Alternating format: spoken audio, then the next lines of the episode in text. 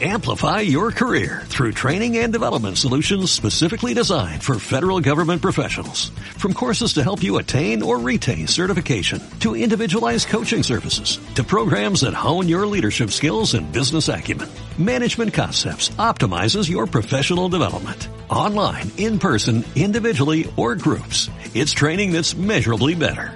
Learn more at managementconcepts.com. That's managementconcepts.com.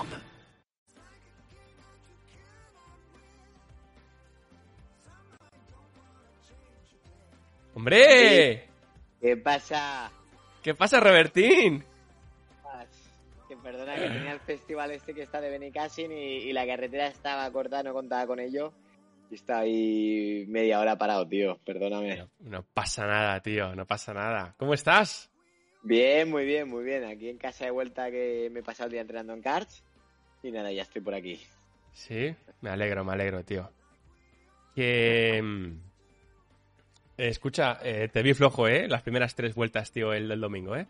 Sí, sí, faltó. Salí sin calentar, macho. ¿eh? Que los pilotos de hoy en día, yo no sé si lo sabes, pero sabes que los pilotos estos, todos los jóvenes, Sí. Fórmula 1 no tanto, pero todos los jóvenes hoy en día, macho, están obsesionados con hacer calentamientos en plan con la pelota, con tal, ¿sabes? O sea, que, digo yo, vale, está bien, pero, pero macho, yo, yo, claro, yo siempre he tenido, siempre he sido bueno en las primeras vueltas y nunca he hecho esto. Yo creo que tú tampoco, que harías el típico calentamiento, pues a lo mejor saltar un poco la comba, eh, unas, yo, yo hago a veces la flexión más el salto arriba, eh, ¿cómo se llama? Es que no me sale, que se hacen crossfit Burpee. mucho. Burpee, muy bien, los burpees, me meto 20 burpees antes de subirme al coche, pues eso ya te activa, ya, ya vas así un poquito, pues, pulso un poco acelerado. Pues estos están ahí que los veo media hora calentando, digo, macho, es que ya salen, deben de salir cansados. ya, Reventados. Reventados. Reventados. Y llega Sí, sí. Robertito ahí, todo fresco y tasca. Hago así un poquito, pam, arriba, abajo, para adelante y para atrás. Siempre, no, hombre, lo hago en plan un ritual, pero como lo hacía cuando, cuando ganaba en Fórmula 3, en Fórmula Renault también lo hacía y me iba bien, digo, pues eso ya se me ha quedado ahí. Así que nada, bien. bien, bien. Divertida, ¿no? La Sí, carrera. mucho. Joder, fue La increíble, verdad tío. que echaba de menos, ¿eh? Correr. eh. La verdad que la F2 es divertida, tío. Los, los campeonatos de fórmulas así, tipo F3, eh, World Series, F2, son muy, muy divertidos. Pues, pues nada, tío, te cuento un poco, te pongo situación, Robertito. Mira, em, esta sección de, de charlando con, ¿vale? Ha estado por Sí. aquí gente fundamentalmente que me cae bien.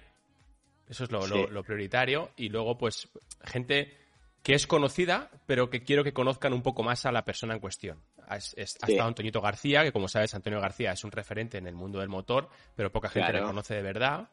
Ha estado Alex Palou dos veces, ha estado Juncadella, ha estado Pastor Maldonado, Adri Campos amigo. estuvo por aquí, David Vidales, le traje, eh, bueno, eh, Correa también estuvo y... mm, Sabes que yo creo que hay mucha gente que está empezando a ver en los últimos 3-4 años. ¿Qué ha pasado? Que, que ¡No! tenía un, pega- un pegamento, tío, y, y- estaba aquí tocándolo y es eso, tío? Eso tengo que cortarlo, ¿eh? Sí. Eso para el YouTube, no. Eso va, va a haber unos memes muy jodidos, hermano. Muy jodidos, sácalo que. Espérate, espérate, déjame, dame un minuto que limpio los espera, espera, no. Eh, no hagáis clip, eh. Hostia, tío. Espérate, que lo tenía que utilizar luego para pegar una cosa. Eso, eso. Madre mía la que preparar. Espérate, dame un minuto, ¿eh? Un minuto. Madre mía.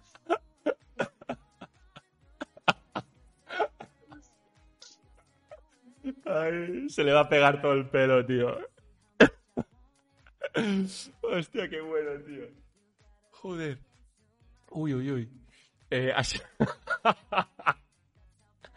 ha sido buenísimo, tío. Ha sido buenísimo. Le has pegado en, to- en toda la- en todo el pelo, tío, en toda la cara. Madre mía. Le has salpicado la manguera, tío. ¿Sabes qué? Le vamos a ver en, en Paul Ricard con el pelo rapado, tío. Y, y todo el mundo va a saber que ha sido por esto, tío.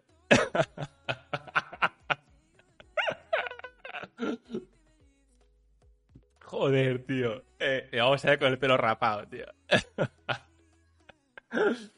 Ay, Dios. Qué bueno. Qué bueno, tío. Enseñan- enseñándole, Enseñando el pegamento el tío, macho. Hostia, qué bueno, tío. Qué bueno. Haz así, haz así con el pegamento. Sí, sí, suerte. Hostia, suerte que no fue a los ojos, tío. Hostia, qué bueno. Ay, Dios. Estaba, estaba el hombre jugando con el pegamento, tío. Se ve que ha apretado y le ha saltado todo en la cara, tío. Joder. Qué fuerte, tío. Lo que no le pasa a Robertito, tío. Es increíble, ¿eh? eh hay que buscar, hay que buscar patrocinio, patrocinio de, de Superglue o algo, ¿eh? De pegamento, tío. ¿Te imaginas que le, vemos en Francia con el pelo rapado? Con, ese pedazo que tiene y le falta aquí, le falta aquí un mechón, tío. Ay, Dios, qué bueno, qué bueno, tío. Hostia, momento épico, ¿eh? De verdad, ¿eh? eh momento, momento buenísimo, ¿eh? Buenísimo. Efectivamente, el descojono mío eh, también ha sido tremendo. Joder, qué bueno. Qué bueno. Eh, Loctite, hay que patrocinar. Eh, Loctite patrocina. Eh, no sé si patrocina ahora, pero ha patrocinado muchas carreras, ¿eh? Ha patrocinado muchas carreras, macho. Has entrado en el momento perfecto, ¿no? Plasticola, pues sí, sí. plasticola, ¿de dónde ha venido? No, de pegamento. ¿Qué pasa, Ramallini? ¿Cómo estamos? Sí, sí, eh, creo que es la IMSA, creo que es la IMSA la patrocina. Bueno, por suerte a Roberto no le ha caído en el ojo, ¿eh? Que podía haberle caído en el ojo el pegamento, pero de verdad ha sido, ha sido increíble. La cara de Roberto, tío, de verdad. Ha sido muy buena, muy buena. La cara de Roberto ha sido muy buena. O sea, ha sido lo mejor. O sea, lo mejor. Eh, ahora vamos a hablar de carreras, pero, pero lo que ha pasado ahora es difícilmente mejorable. O sea, hay que tenerlo en cuenta, ¿eh? Hostia, qué bueno. Ahora tendrá las manos pegadas al volante. ¡Robertinis! Me quería campos, macho. Que, me da cuenta que no tenía y, tío. Pues la que he preparado, ¿eh? Hostia, me he reído mucho, ¿eh? ¿Este es el directo o no? Sí, claro que estamos en directo, tío. Pues mira, tío, así ya tienes.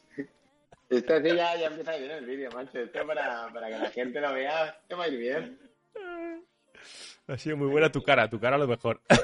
No, es que están, porque tenía aquí este que me he encontrado el pegamento este, y, vale. y tío, y, plus cola blanca. Aquí lo tienes, ¿vale?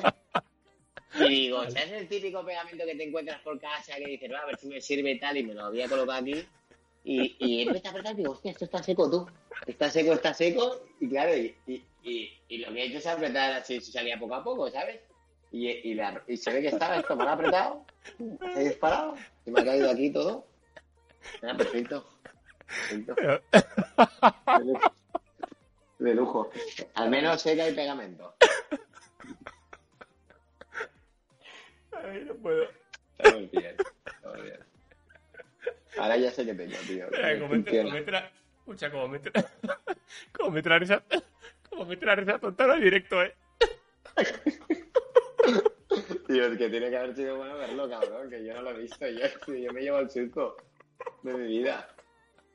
La camisa, es que encima es pegamento, que es que me ha quedado en el pelo, en los auriculares, eh, en, la, en, el pantalón, el pantalón flipas cómo estaba. Punto A. En la camiseta un poco. Joder, qué bueno, tío. Eh, tu explicación es increíble. Sí, sí, A ver si me sirve el pegamento para qué. O sea, para qué. Ay, Dios. En vez de gominas bueno. utilizo pe pegamento. Esa es la realidad de todo. Bueno, estás bien, ¿no? ¿Estás bien o no? Sí, sí, estoy bien, estoy bien. No me he intoxicado. Vale, vale. Pues. Bueno, pues. A ver, lo que te decía. El que, el, que, tenías invitado, lo último que Sí, que... vamos. Hey. Mira, eh, hay, mucha, hay mucha gente que se ha unido a ver la. la. Eh, a ver la, a ver la Fórmula la Fórmula 2 y la Fórmula 3 y esto. en los últimos tres años, dos, tres años, ¿no? Con la llegada de Carlos, con, con Netflix y todo esto. Entonces, hay, mucha gente, estoy seguro, de, seguidores jóvenes que sí que les sonaba Roberto Meri, de Fórmula 1, de que la gente, pues hablamos a veces en, en Fórmula 2, muchas veces hablamos de ti, aunque no estés corriendo. Pero, em, pero el boom, evidentemente, ha sido un buen boom. Como mínimo, la gente recién llegada al mundo del motor, el carrerón del domingo y la repercusión en redes sociales, ¿no? Que, ha habido con el Porti y yo ahí narrando que fue, fue increíble. Y, y, entonces, claro, yo en esta sección de charlando con, tú eras un must, eres un must de venir aquí, pero, pero yo decía, joder, he empezado a hacerlo hace año y medio. Y, y en el último año y medio tú has estado aquí, allí, allá, un poco desperdigado. Y yo estaba seguro que iba a llegar a algún momento, no sabía si era en Le Mans, si era en algún día en Daytona, si era en Japón un carrerón increíble o en lo que fuera. Digo, va a haber algún momento en el que va a ser ideal hacer el charlando con Robertito Meri. Y, y bueno, es un buen momento para hacerlo después del domingo, yo creo. Sí, sí, la verdad es que sí, que, que es un buen momento. Aparte que tú estabas comentando esa carrera, y que mejor imposible y, y, nada, la verdad que, que salieron las cosas bien y, la verdad que era complicado, ¿no? Esperarlo porque, claro, sabes tú perfectamente que en efecto pues, eh, la gente está en forma, los pillas, no es la primera carrera del año, sino los pillamos ahí a mitad temporada y, claro, yo digo, Buah, sé que Austria es un circuito que me gusta, es un circuito que se me adapta, pero claro, los, cuatro años sin, sin hacer una carrera de F2, ¿sabes? Sin, sin hacer una serie de fórmulas así tal es muy agresiva, eh, sabía yo que iba a ser complicada.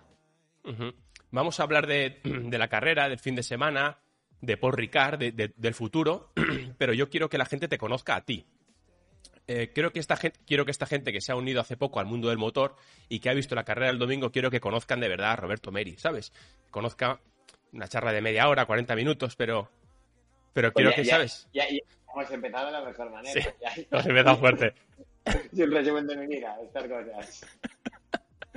Sí, sí, hemos empezado aquí. O sea, hemos empezado aquí, está, está claro. Y entonces que, cuando te vean en Paul Ricard, dentro de una semana, pues que digan, joder, tío, hostia, es que Roberto empezó en karting cuando tenía ocho años y, su padre no sé qué, o el porteiro para aquí, para allá, y un poco tu historia, ¿no? Y Macao, joder, que volaba abajo, y, ¿sabes? Que, te conozcan un poco, ¿no? Entonces, eh, no, hay ningún tipo de guion, ¿vale? No hay ningún tipo de guion, pero quiero que, nos cuentes, tío, eh, ¿a qué edad empiezas? ¿Quién te mete en el mundo del motor? Y, cuáles fueron tus primeros pasos, tío. Y eso que sirva a la gente que se quiere, bueno, introducir un poco en el mundo del motor, que conozcan un poco tu historia. Bueno, pues yo, yo empiezo, a ver, eh, para empezar a correr en kart siempre tienes que tener el apoyo de tus padres súper importante, porque claro, con, sabemos que es un deporte que, es, que es caro y si tus padres no quieren, pues es imposible que te lo pagues cuando vas al colegio o, cuando tienes 8 o 7 años, ¿sabes? O sea, tu padre tiene que ser o tu madre apasionados de estos, ¿no? Así que nada, yo empecé de muy pequeño a entrenar, como, como empezaría su Roldán, y me acuerdo que mi primer car fue un baby car. Entonces mi, mi padre le compró un car a mi hermano, que es un año más mayor que yo, pero a mi hermano no, no le hacía mucha gracia estos los cars, y entonces a mí me hacía muchísima gracia. Me hacía gracia, ¿por qué? Te explico, porque como bien sabes, tengo un hermano que es un año más mayor que yo, tengo una hermana que creo que es cuatro o cinco años, creo que cinco años, no me equivoco, más mayor que yo, mis padres nos llevaron a los casas de alquiler cuando yo era muy pequeño, creo que tendría cinco años, una cosa así. Y nos llevaron a los casas de alquiler, hicimos así una tandita y, ¿sabes? Les adelantaba y vi que era el más rápido. Y claro, como era más pequeño, ellos me solían ganar en todo lo que hacíamos.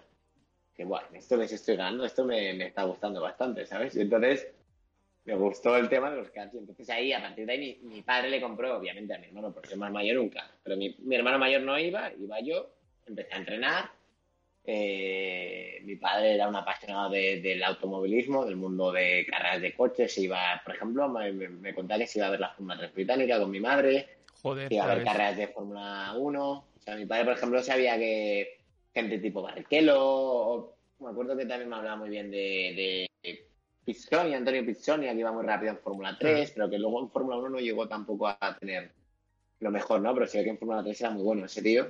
Ah, hablaba mucho de pilotos, eso, que, eran muy buenos. Obviamente era muy fan de Massa, mi padre. De Massa, mentira, de, de Ayrton Senna, te quiero decir. De Massa también le gustaba un poquito, a ver, le gustaba, le, le, era brasileño, le hacía gracia. ¿no? Siempre han hecho gracia los brasileños un poco.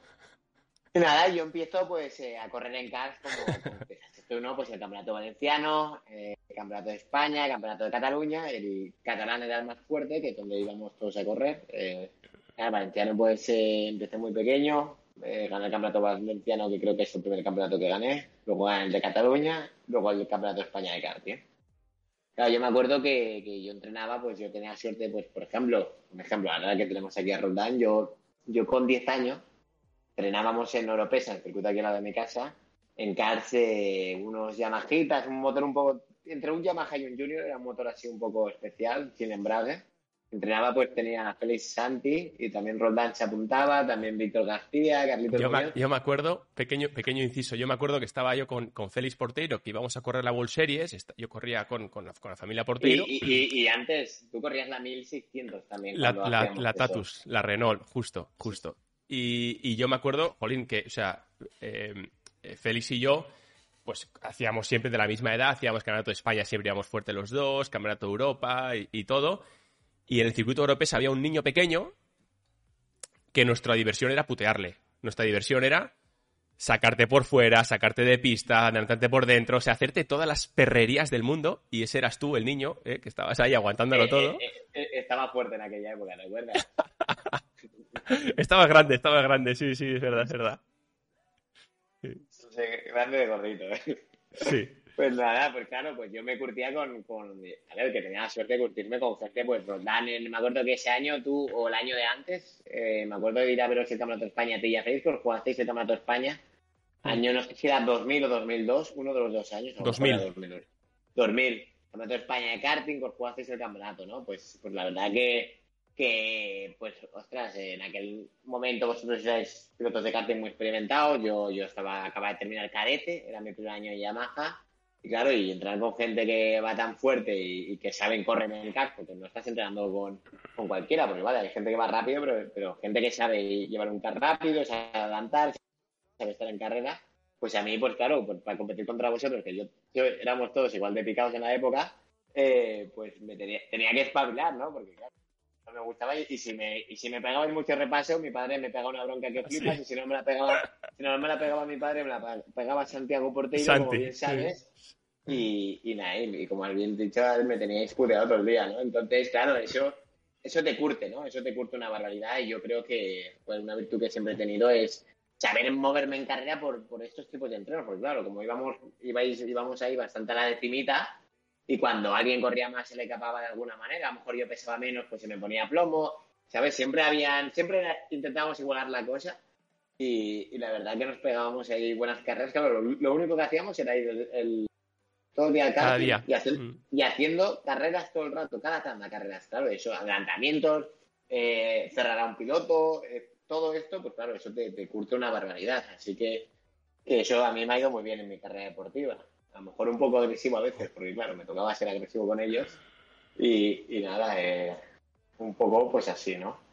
Luego la, yo recuerdo que la, luego te perdí un poquito la pista, o sea, te seguía, pero te perdí un poquito la pista cuando yo pues fui cambiando de equipos, empecé Fórmula 2 y todo ese asunto. Pero siempre recuerdo, y antes de que entráramos en directo, eh, si- siempre he dicho, y no, no ahora, pero siempre, siempre he dicho, eh, a cualquiera que me ha preguntado, que tú eres uno de los mayores talentos que ha dado este país. Porque yo haya visto, ¿vale? Porque sí que es cierto que tenías un, bueno, y tienes, como se ha visto este domingo, ¿no? Una, una, unas manos, tío, y una velocidad y una intuición eh, tremenda. Y, y recuerdo Fórmula 3 hacer cosas increíbles en la Euroseries cuando arrasaste, ¿no? Ganaste, en plan, sacaste 200 puntos o 150 puntos al segundo. Es una barbaridad así, ¿no? Sí, ¿Cómo fue, ¿cómo fue esos bueno. años, tío?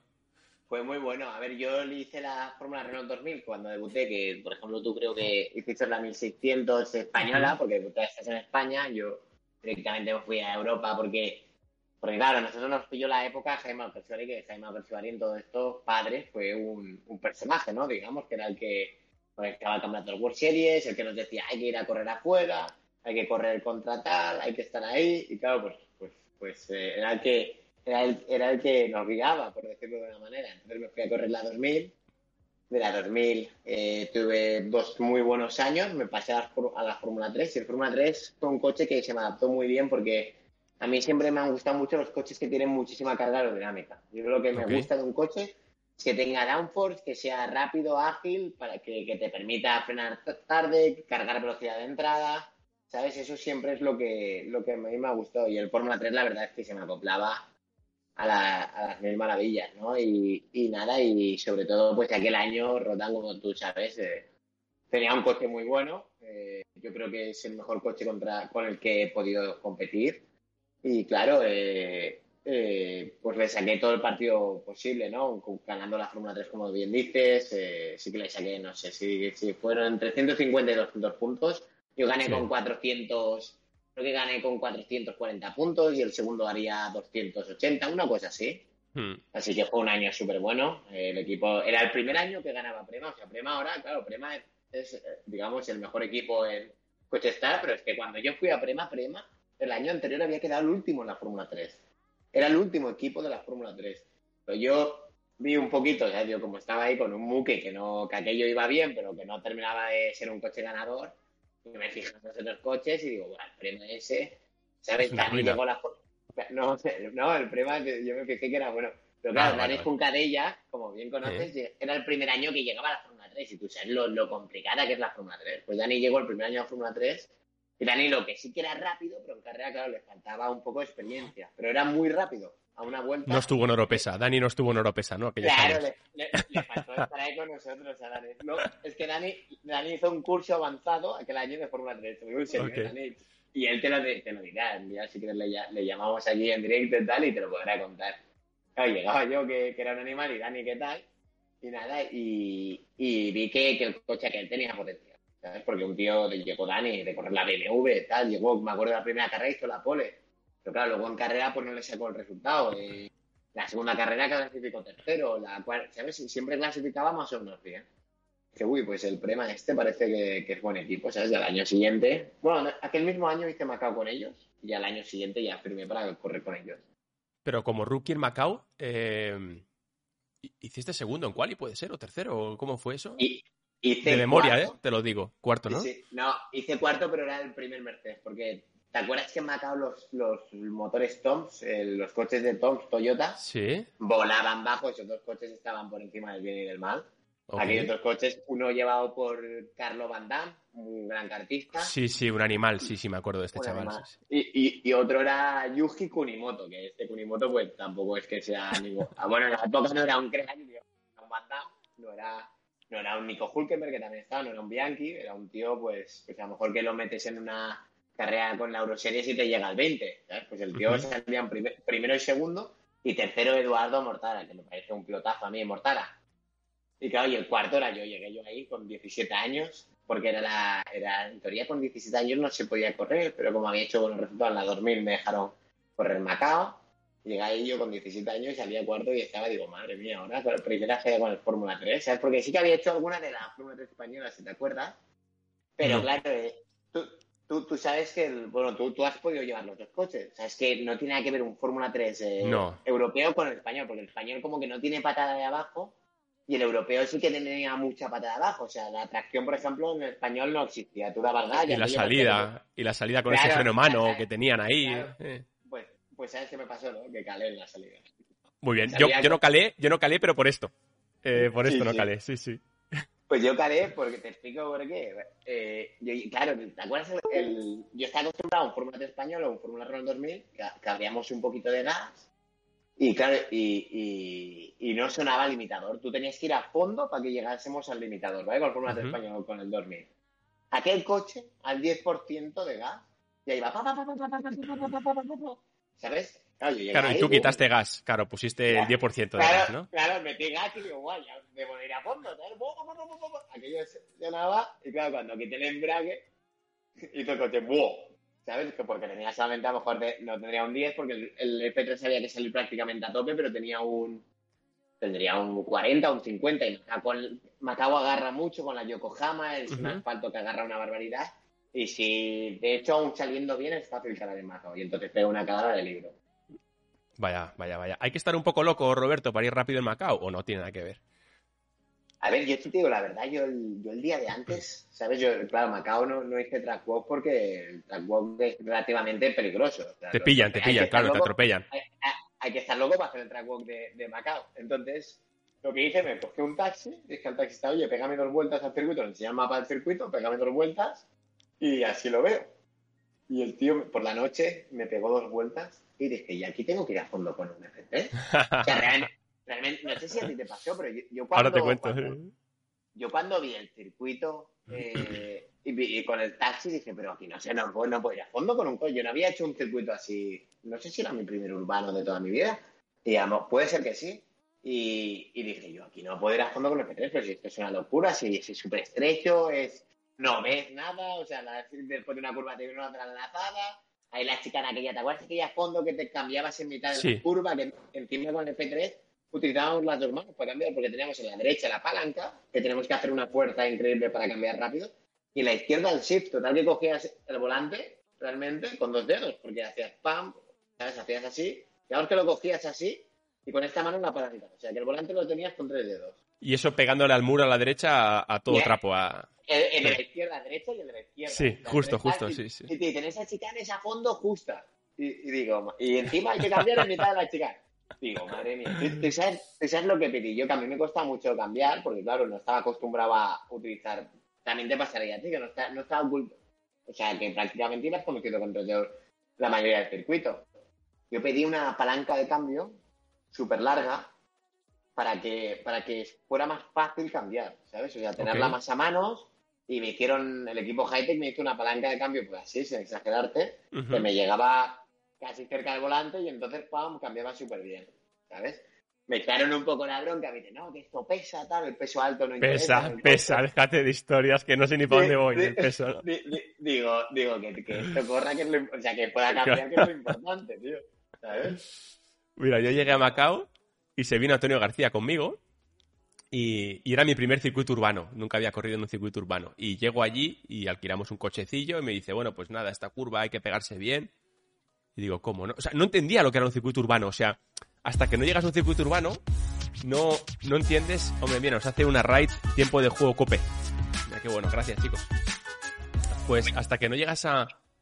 Que te, ¿Eh? te iba a decir, a- perdón, te iba a decir algo, a ver si, luego a ver si me acuerdo, te iba a decir algo de- sobre Macao y, bueno, pues sigue, Gracias, chicos, por las. Pues eh, yo llego, llego, allí a, llego allí a Macao la primera vez con Antoñito y entonces circuito urbano yo lo veía en la tele, pero, pero hasta que no llegué allí no me di cuenta realmente, hasta que no llegué a Macao no me di cuenta lo que era un circuito urbano. Porque me decía Antonio García en el coche alquiler, bueno, esta curva debe ser en tercera cuarta. Y yo decía, ah, que, ah, que, se, que se corre aquí. O sea, que por aquí voy a pasar a todo trapo. Y, y me quedé loco. Y mi compañero era Marco Asmer, que era su tercer año o por ahí. Y yo me acuerdo subiendo, después tienes final de recta, derecha, luego derecha, te metes ya en una especie de... empiezas a subir. Y en esa curva Vale. izquierda, sí, la montaña, en esa curva izquierda con el muro ahí, ¿sabes? En la, la- el de Sí, piedra sí. ese de... Que, que- que- que hay que frenar pasando la curva. Que, frenas, el coche eh, eh, frenas en, en Shanghái. O sea, estás en Sí, Macao y frenas en. Shanghái, o sea. Sí, sí, sí. Pues, pues allí, tío, yo me bajé de los entrenamientos libres, de los, los primeros libres. Te juro, digo, eh, soy el rookie del año, estoy seguro. O sea, digo, esto es, esto es, o sea, es imposible que alguien vaya más rápido que yo aquí. Y, y, ¿y cómo se llamaba el de Hightech? Eh, David, ¿cómo era? De- de- David Hale. Este. David Hale. este. Y, y me acuerdo que me dice, bueno, no, no, muy bien, Roldán, no, buen- buenos libres. Y digo, no, cuéntame más, ¿sabes? Cuéntame, cuéntame que estoy top 3, ¿sabes? Me dice, no, no, muy bien, estás a 4 segundos y tal. Digo, digo, ¿cómo a 4 segundos, tío? No me jodas. ¿Cómo a 4 segundos? Si no se puede ir más rápido, tío. Sí, y luego me medio, me medio metí a tono, pero uff, Macao es... Yo, yo sí que creo que hay que estar un poquito... Hay que ser de una determinada manera. Hay circuitos, mira, con Alex Palo, cuando estuvimos aquí hablando, me decía, odio Macao. Odio Macao y nunca me gustó y tal. Yo creo que Macao, y tú eres un piloto que, que todo esto viene porque yo me acuerdo de tú en la Fórmula 3 Euro Series y en Macao, tío, que dabas un espectáculo increíble. Y, y creo que hay que ser de una determinada manera para llegar allí No, y rápido, tío. Tienes razón, ¿eh? Hay pilotos muy, muy buenos que, que por ejemplo, eh, Que no pitan, que no pitan en Macao, tío. Bi- Bi- Bianchi para mí era un pilotazo. Era yo de los que he corrido y yo diría que el mejor. Y, y Bianchi en Macao no iba rápido. O sea, no iba mal, pero, no, pero, no, pero le faltaba esas ul- este últimas siete décimas que no encontraba. Claro, Claro. Macao siete décimas es, pero no es tan exagerado. Digamos que medio segundo está relativamente cerca. O sea, a Jules siempre le faltaba un poco en Macao. Eh. Por ejemplo, Bottas era muy bueno en Macao. Era... Ricciardo también lo hizo muy bien en Macao. Eh, pero este Verstappen lo hizo súper bien en Macao su primera vez.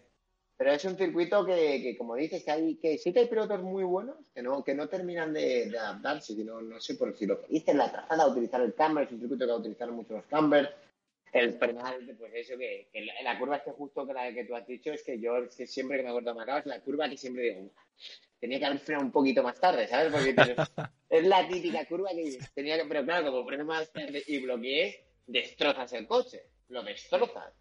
Pero es que, claro, ahí dices que, como la escalera no es importante, porque haces es la frenada esa que, que entras girando a la derecha a fondo, pero a fondo que el coche, claro, me acaba sin ala, te va bailando, y luego frenas, el coche se te mueve así un poquito cuando frenas, haces una izquierda, prácticamente no, no te da tiempo ni a abrir a fondo y haces una derecha. Total que esta izquierda no te interesa sacrificarla, o sea, tú tienes que intentar entrar lo más rápido posible y hacerlo como si realmente la curva final fuera a la derecha, ¿no? Digamos. Y, me acuerdo ahí siempre decía, macho, ahí hay que entrar súper fuerte y frenar lo más tarde posible, pero siempre llegabas ahí y te daba un respeto. La frenada es decir, a ver, a ver, acuérdate de, no, romper nada. Claro. y llegaba ahí, tío, y, la verdad que, que, daba respeto. Y en carreras ahí sudaba, sudaba cada vuelta que llegaba ahí tu, paso, tu paso luego por Fórmula 1, porque yo creo que, pues eso, la, gente recientemente, pues mucha de la gente aficionada a Fórmula 2, Fórmula 3 reciente, pues no te tenían del todo ubicado. Tu paso por la Fórmula 1 eh, fue, bajo mi punto de vista, ¿eh? Fue increíble que, pues, tenerte ahí, porque la Fórmula 1 es un sueño prácticamente imposible, como bien sabes. Es una cosa que es como llegar a Marte, o sea, es un sueño, es un milagro. Y fue decepcionante para mí eh, a la vez que, increíble. Y fue decepcionante, tío, porque vi que un piloto, bajo mi punto de vista, al nivel del mejor, que siempre lo he dicho, no tenía capacidad, tío. No tenía opciones. No tenía opciones. Por muy buena carrera que hicieras, pues sí, a lo mejor alguno se daba cuenta y tal, pero es como que no estabas ¿no? en el círculo virtuoso para poder, ¿no? sí, sí, ¿Cómo lo viviste tú, tío? Tal cual. A ver, después de Fórmula 3, que hice dos años de TM, eh, porque no tenía. Porque Fórmula 2 en aquella época se necesitaba mucho budget y en España pues teníamos una crisis que flipa, no se podía hacer. Y luego hice World Series y luego salté a Fórmula 1, como has dicho, ¿no? Fórmula 1 sí, es lo que tú dices. Yo, empecé en Fórmula 1, pues, como tú dices, no, la primera cara supervisionado, esto es Fórmula 1, el sueño de mi vida, aquí estoy y tal. Claro, lo que tú dices, entras ahí y dices, Buah, seguro que siempre tienes la esperanza de que vas a conseguir marcar esa diferencia, como a lo mejor lo hizo Vettel con el Toro Rosso, pero claro, no nos engañemos, aquel Toro Rosso era un coche relativamente bueno, a lo mejor Y fue una carrera, en verdad, fueron dos carreras las que hizo, ¿no? Fue Monza, ¿no? No, no, sí, hizo un par de resultados buenos, pero fue, él mm. corrió creo que medio año en el 2006 y luego 2007 ya es cuando corrió con Toro Rosso. Ok, vale. Pero claro, era un, era un coche un poco... Eh, no era un coche malo, era un, era un cochazo aquel año, yo me acuerdo de todo Sí, el Manor era un desastre. El Manor es que era muy, muy malo. Claro, dices, pues espero que un día llueva, encima que el año no llovía nunca, espero que tal, y, nada, era muy, muy complicado. Era muy complicado. Yo, por ejemplo, lo que te digo, la primera carrera supervisionada. Fórmula 1 tal, Malasia, claro que flipa, ya sin subirme a un coche desde octubre, las World Series hasta marzo finales que era Malasia. La segunda era Shanghai, la segunda también bien, contento en Shanghai y tal, Fórmula 1, Shanghai es un circuito muy chulo, no lo conocía, me gustó bastante. Pero la tercera ya creo que fue Bahrein, y ahí te digo que cuando acabé la clasificación dije, este no. En ese momento, o sea, luego lo piensas y dices, estás loco. En ese momento pensé, Buah, no, no quiero seguir corriendo aquí. ¿Sabes? Es, como no te divertías, no te divertías. No, no, me divertía, no, es como, pues supongo que la Tiffy no se divierte. Pero eh, es como, pero claro, la Tiffy tiene mucho mejor coche de lo que tenía mano en aquella época. Es como que dices, es que no, es que no estoy peleando contra ni, contra mi compañero de equipo, porque también te digo que mi compañero de equipo iba en mejores condiciones que yo. O sea, el coche cada vez que salíamos a, clasificación de velocidad punta tenía 8 kilómetros por hora más que el mío, que es una barbaridad.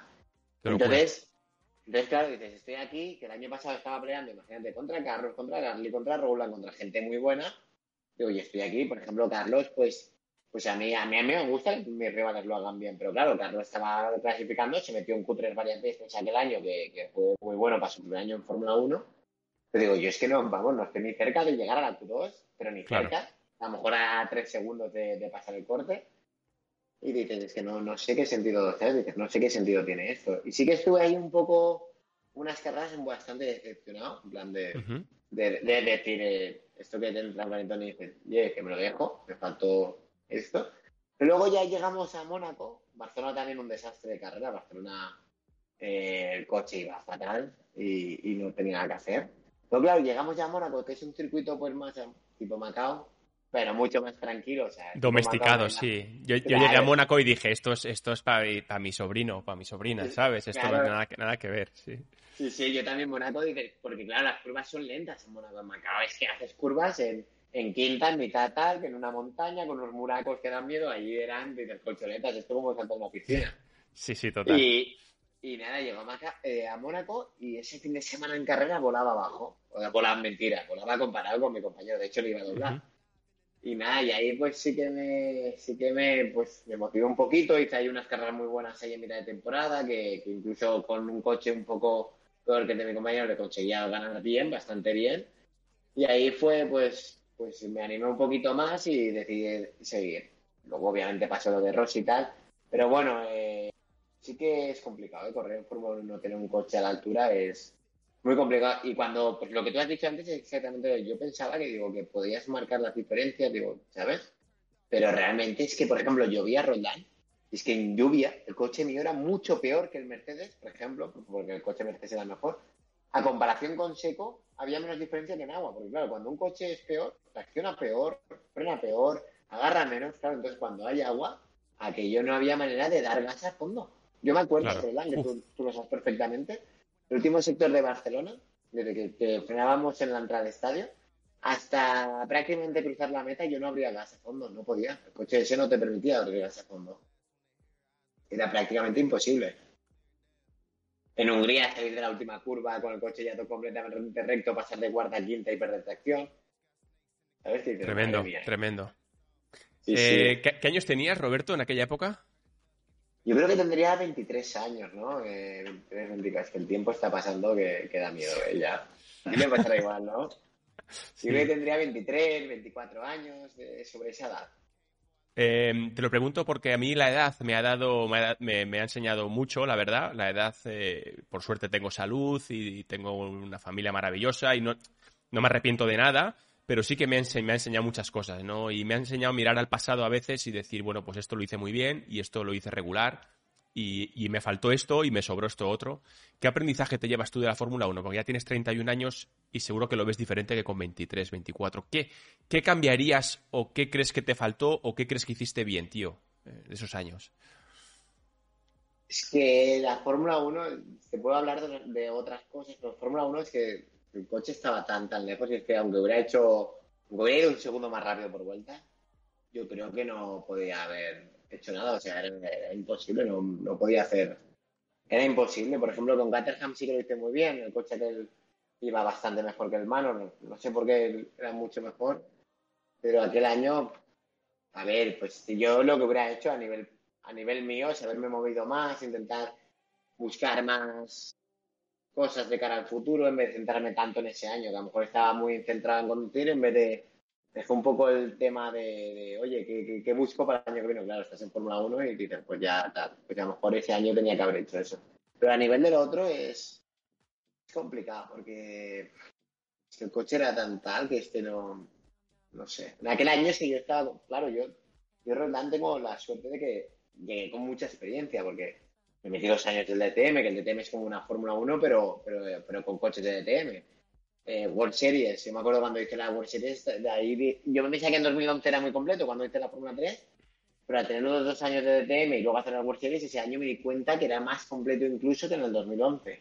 Ujú. Bueno, Yo, me yo, yo ahí tenía clarísimo que, que llegaba. De hecho, yo creo que yo era mejor piloto en ese año 2014 que, que hoy en día o que en el año 2016 o Ok. 2017 2018. Y estoy Desde luego, de hecho. tu coche tampoco era el mejor y ganaste a gente que hoy está en Fórmula 1, entre ellos Gasly, eh, ¿no? Eh, Sí. También con Carlos peleabas a muerte y ese campeonato lo ganó Carlos, pero lo podías haber ganado tú perfectamente. Sí, llegamos a la última carrera, Carlos lleva un poco de ventaja. Claro, yo llevaba dos años y medio sin subirme a un Fórmula. Yo me subí, claro, dejé Macao 2011, Fórmula 3, hasta marzo un test de, temporada que hicimos con el World Series, así de repente. Y yo me acuerdo, no sé si, si a ti te ha pasado, pero yo me acuerdo que después del DTM, que es un cochazo que corre que flipa, subirme al World Series, aquel que el World Series aquel era una barbaridad de coche, o sea, corría como un F2, más que un F2 de hoy en día, te diría yo, corría y decir, madre mía, esto va a cámara rápida. O sea, no me da tiempo, me salía vaho en la visera, que la visera lleva antibao, me salía vaho. O sea, estaba reventado físicamente, estaba que, que, y estaba más fuerte que nunca. O sea, me acuerdo que muscularmente estaba más fuerte que nunca. No, hacía bici en aquella época, solamente hacía gimnasio y correr. Y, y el el macho, me metía en dos segundos y, y, yo iba, acababa la vuelta y decía, va, ¿sabes? Y por eso es lo bueno que los neumáticos te duran. Pero veía el tiempo en el dashboard esta vuelta, esta vuelta voy a tirar de verdad. Y tiraba yo ahí, ¡uh! y terminaba la vuelta de ella y digo, baja una décima. Y me quedando secado cuando bajas una décima, dices, lo da todo, he bajado una décima. Me queda 1,9 de segundos. Dices, madre mía, ¿cómo encuentro el 1,9? Pues claro, el ritmo fue, fue muy complicado, ¿sabes? Después de tanto tiempo. Entonces, aquel año empecé un poco que me costó el principio de temporada, la primera mitad, sí que, que es donde Carlos se me escapó del campeonato y, y Garly y Rowland y todos mis rivales la segunda mitad del año sí que fui el más completo y más fuerte con, con diferencia y es donde recorté el, esto. También puse el coche a mi gusto con mi ingeniero que trabajé muy bien con él. Y, al final acabamos con un buen coche y, siendo los más competitivos. Eh, ¿Por qué no estás en... ¿Por qué no estás hoy o, hasta hace un, mes? ¿Por qué hasta hace un mes? Porque ahora hablaremos del futuro. ¿Por qué no estás en Fórmula 1, tío? ¿Por qué no estás haciendo eh, eh, el, supercar este, el, ¿cómo se llama? El hipercar, o no estás haciendo un campeonato atómico a tu nivel, tío? ¿Por qué? A ver, eh, yo creo que, ¿sabes que me ha hecho mucho daño, Roland? El, haber, el haber corrido Fórmula 1 con un equipo como Mano. Okay. Si tú corres con Manor, con Caterham, con, con Hispania, yo creo que la gente ya te, tacha como un piloto de, de palo. ¿vale? Porque la mayoría, como tú sabes, que corren en estos equipos, pues eh, aportan pasta con un patrocinador o, personal y corren, ¿no? Y, claro, yo corrí ahí y claro, yo creo que la gente se piensa que yo tenía, que yo tenía dinero, que yo podía pagar tal. Y entonces, claro, eh, si que te caen ofertas, a lo mejor te piden tanto, ¿no? Y entonces, claro, yo digo, pues yo no tengo ni, ni para ni para pagarte 100.000, que las carreras 100.000 no, no es dinero, lo sabes perfectamente. ¿Sabes? Y. No, mira, es que podríamos correr aquí. Sí que tuve alguna oferta de Fórmula 1. De, pero claro, pues yo qué sé, pues un equipo bastante decente, no de los mejores, pero no de los peores, mitad tabla, digamos. Y me pedían eh, pues 8 millones, por ejemplo, 6 millones. Que, es muy poco para lo que era, porque la gente ah. ponía 15, 20. Claro, y me pedían 8 y digo, pero es que yo 8, ¿dónde quieres que lo saque? Es que no, encuentro ni uno. ¿sabes? Claro, claro. No, encuentro ni uno. Entonces, siempre he perdido muchas cosas así, ¿sabes? Que, que porque otro ha llegado y lo ha puesto. Y nada, y luego, pues lo que te dije de que hice mal en Fórmula 1, centrarme mucho con el tema de Fórmula 1 en el momento y tal. Eh, en su día sí que estuve hablando con Ferrari para hacer el simulador al año siguiente, que bueno, es un rol que está bien, luego tienen más programas alrededor de Ferrari. Y, nada, y, ah, posiblemente tenía que haber buscado otras opciones. Luego al año siguiente hice Le Mans, como bien sabes, y el Le Mans justamente es que lo hice, así como te digo, pues tal, pero es que el Le Mans justamente lo hice muy bien. Hice la vuelta rápida, el recuerdo del circuito, las 20 mejores vueltas, y fui el único piloto en hacer 5 stints con el mismo juego de neumáticos, 4 horas seguidas con el mismo juego. Eh, lo, que pasa es que mis compañeros, uno se chocó y otro siniestró el coche. Entonces, claro, el resultado final fue DNF. yo, hice todo lo mejor que pude, pero claro, como el resultado final era DNF, pues, pues, no sé, como que no llamaba mucho la atención. Y claro, aquel año hablé con Porsche para subir al MP1, en la época, pero Porsche, por ejemplo, tenía ya los pilotos cerrados, no había un hueco porque justo desaparecía Audi, algún piloto de Audi quería ir a Toyota o a Porsche, entonces era muy complicado. Entonces, en principio, eh, Toyota pidió para que yo hiciera el test con ellos del MP1 en Bahrein, el rookie test, pero la organización del web no me dejó porque decían que yo no era un rookie. Al haber estado en Fórmula 1 no era un rookie. Entonces yo no pude hacer los test con Toyota de, del MP1 Buah. en aquella época. Sí. Era para haber estado No, ahí pues con, con Nakajima, con Kobayashi, con Conway, con todos estos, con Buemi, Claro. claro, evidentemente. Total. Claro, yo, yo, yo creo, yo te digo una cosa, yo, yo creo que sinceramente el, el- el ser español no, no, o sea, en este deporte no, no ayuda. A ver, parece que vayan a por nosotros, ¿sabes? No sé.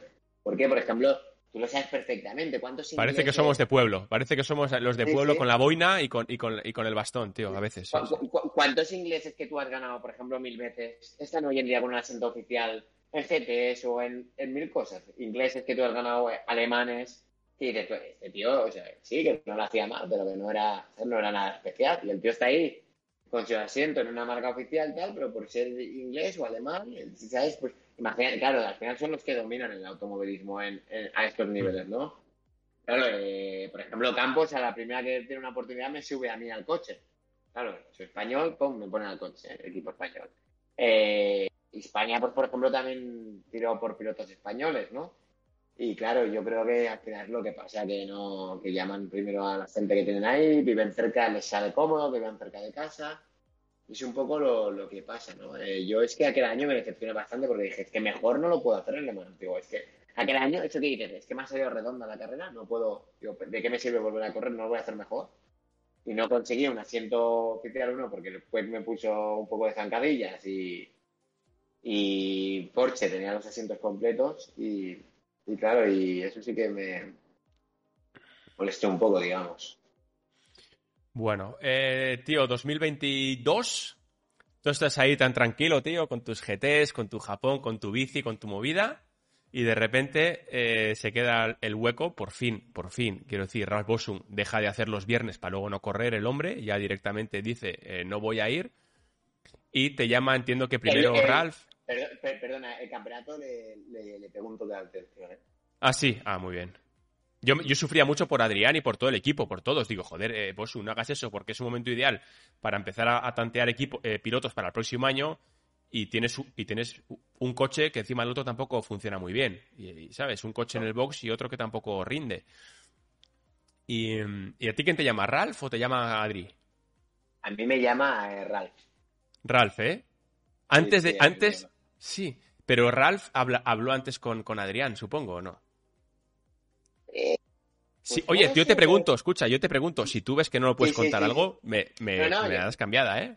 Yo, yo, yo, yo te lo cuento, yo te lo cuento, no, no hay problema, parte de confianza. Eh, pues no, a mí, yo de repente abro el Instagram, estaba en Marrakech eh, trabajando de comisario ahí con la FIA, Mm. y abro el Instagram y veo una foto de Ralph con un fondo negro, ¿no? Y digo, Buah, habrá, habrá hecho podium, creo. No, no, no me paré a ver el, a leer el texto. Digo, habrá ¿Sí? hecho podium. El Ralph, digo, me. Casi, estaba así. Y de, re- y de repente estoy en la ducha y tengo el reloj este que me va chivando que me llama y veo, me llama Ralph.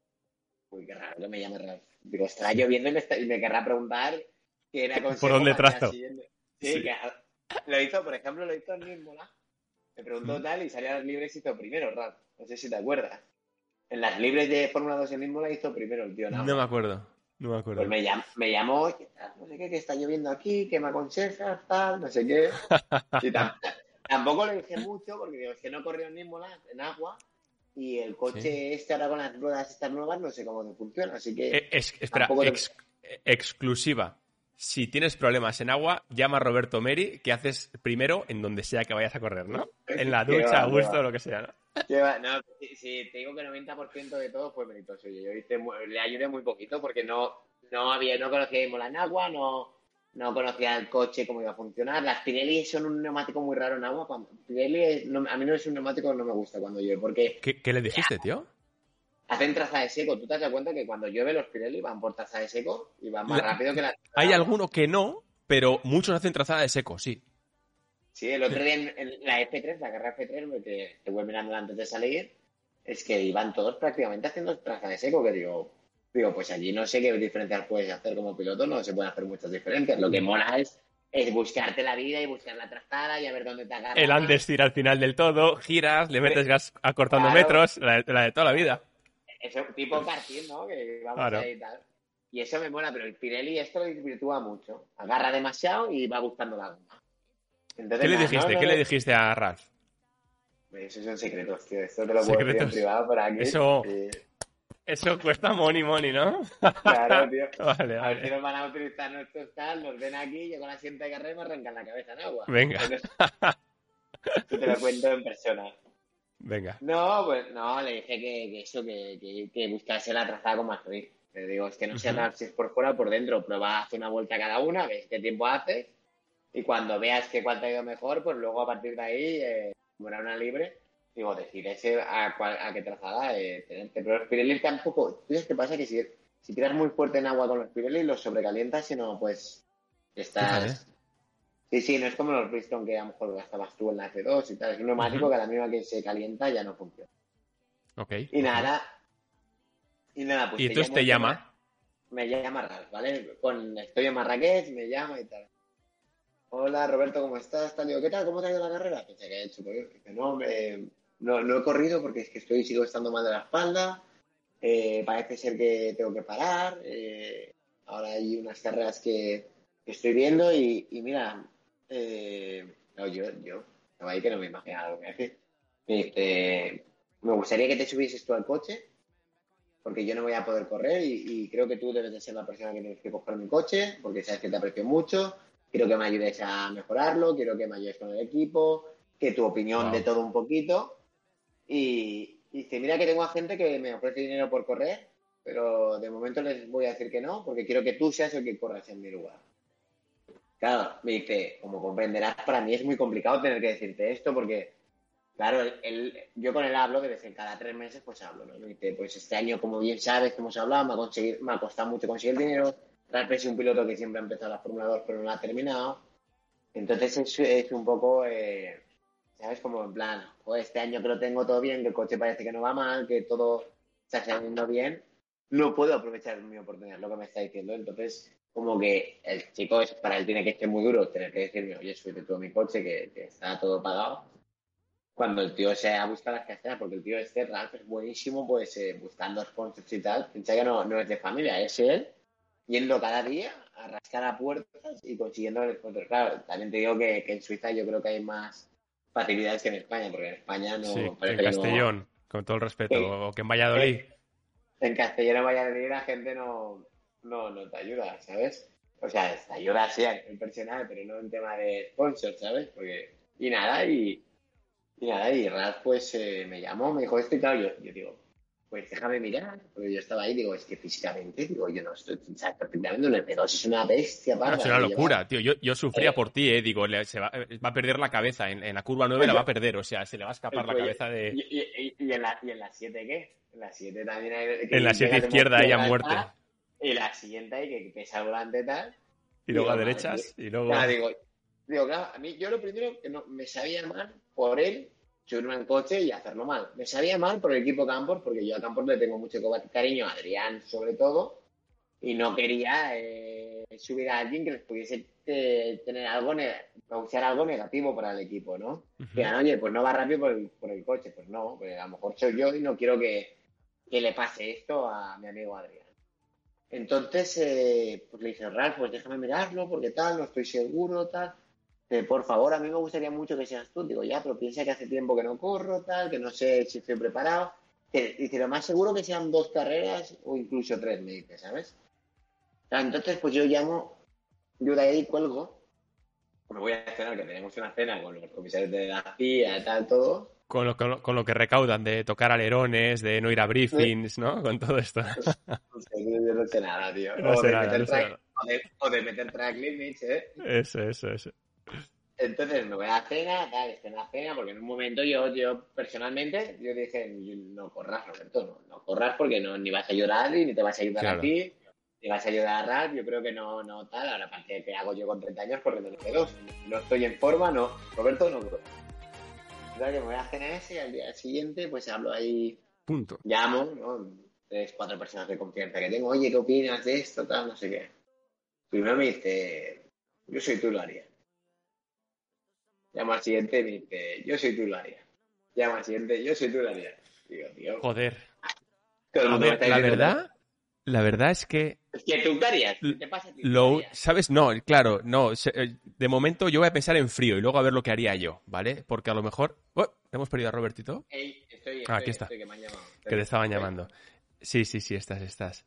Claro, en frío, desde fuera, que es mucho más fácil pensarlo desde fuera, dices, joder, tú en verdad no tienes nada que perder, porque tampoco es que estás en el, en el hybrid, este, en el hipercar, que te puede penalizar la imagen. O sea, ahora mismo estás en un momento de tu carrera en el que, tío, tengo poco que perder y algo que ganar. O sea, ¿no? O sea, pero claro, yo, yo me pongo en tu situación y dices, joder, tío, que yo tengo un background, tío, que está en F1, que no, que está en Fórmula 2, que no puedo llegar ahora y que me metan dos segundos por vuelta, tío. Que es probable que pase, que ¿sabes? meter dos Total, total, Claro, la gente, la gente no lo sabe.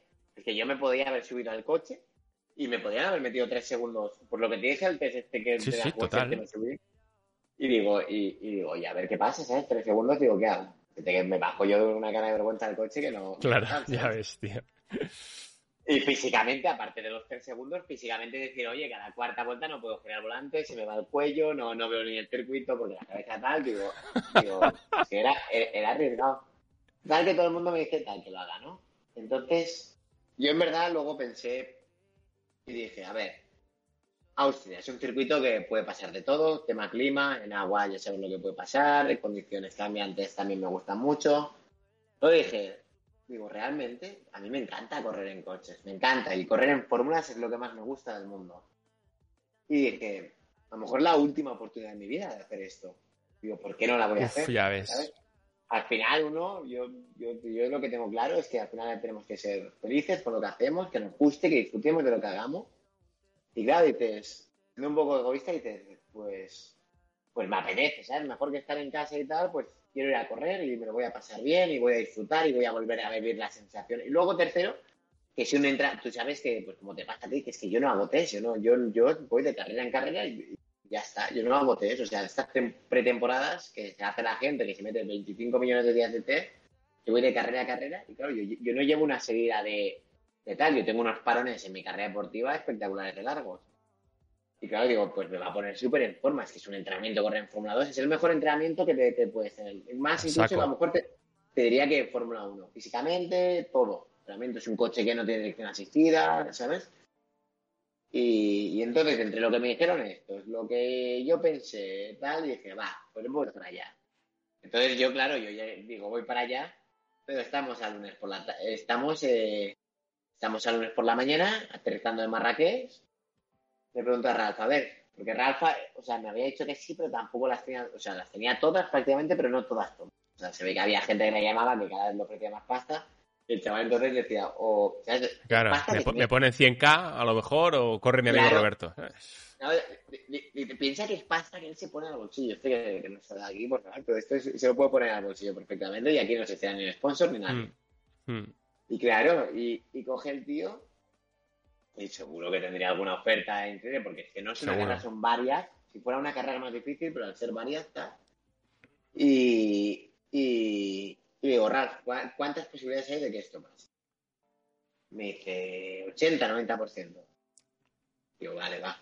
Pues aterrizo de Marrakech, yo me iba, yo Roldán, me iba a hacer una locura de las mías, que era irme, eh, nada más aterrizar de Marrakech, coger el coche, de, aterrizaba en Madrid, me iba a, subir el aneto andando, eh, que me, pico más alto de Pirineos, con dos amigos que habíamos quedado ahí abajo para subirlo ese mismo día que aterrizaba Marrakech, tal cual llegar, pum, y, y subirlo, y bajar, y había quedado con ellos, y encima lo peor de todo, que ellos, como estaban en un campamento, estaban como en un, una especie de campamento y no había cobertura. Yo había quedado a tal hora, oye, a tal hora llego, esperadme que- y subimos.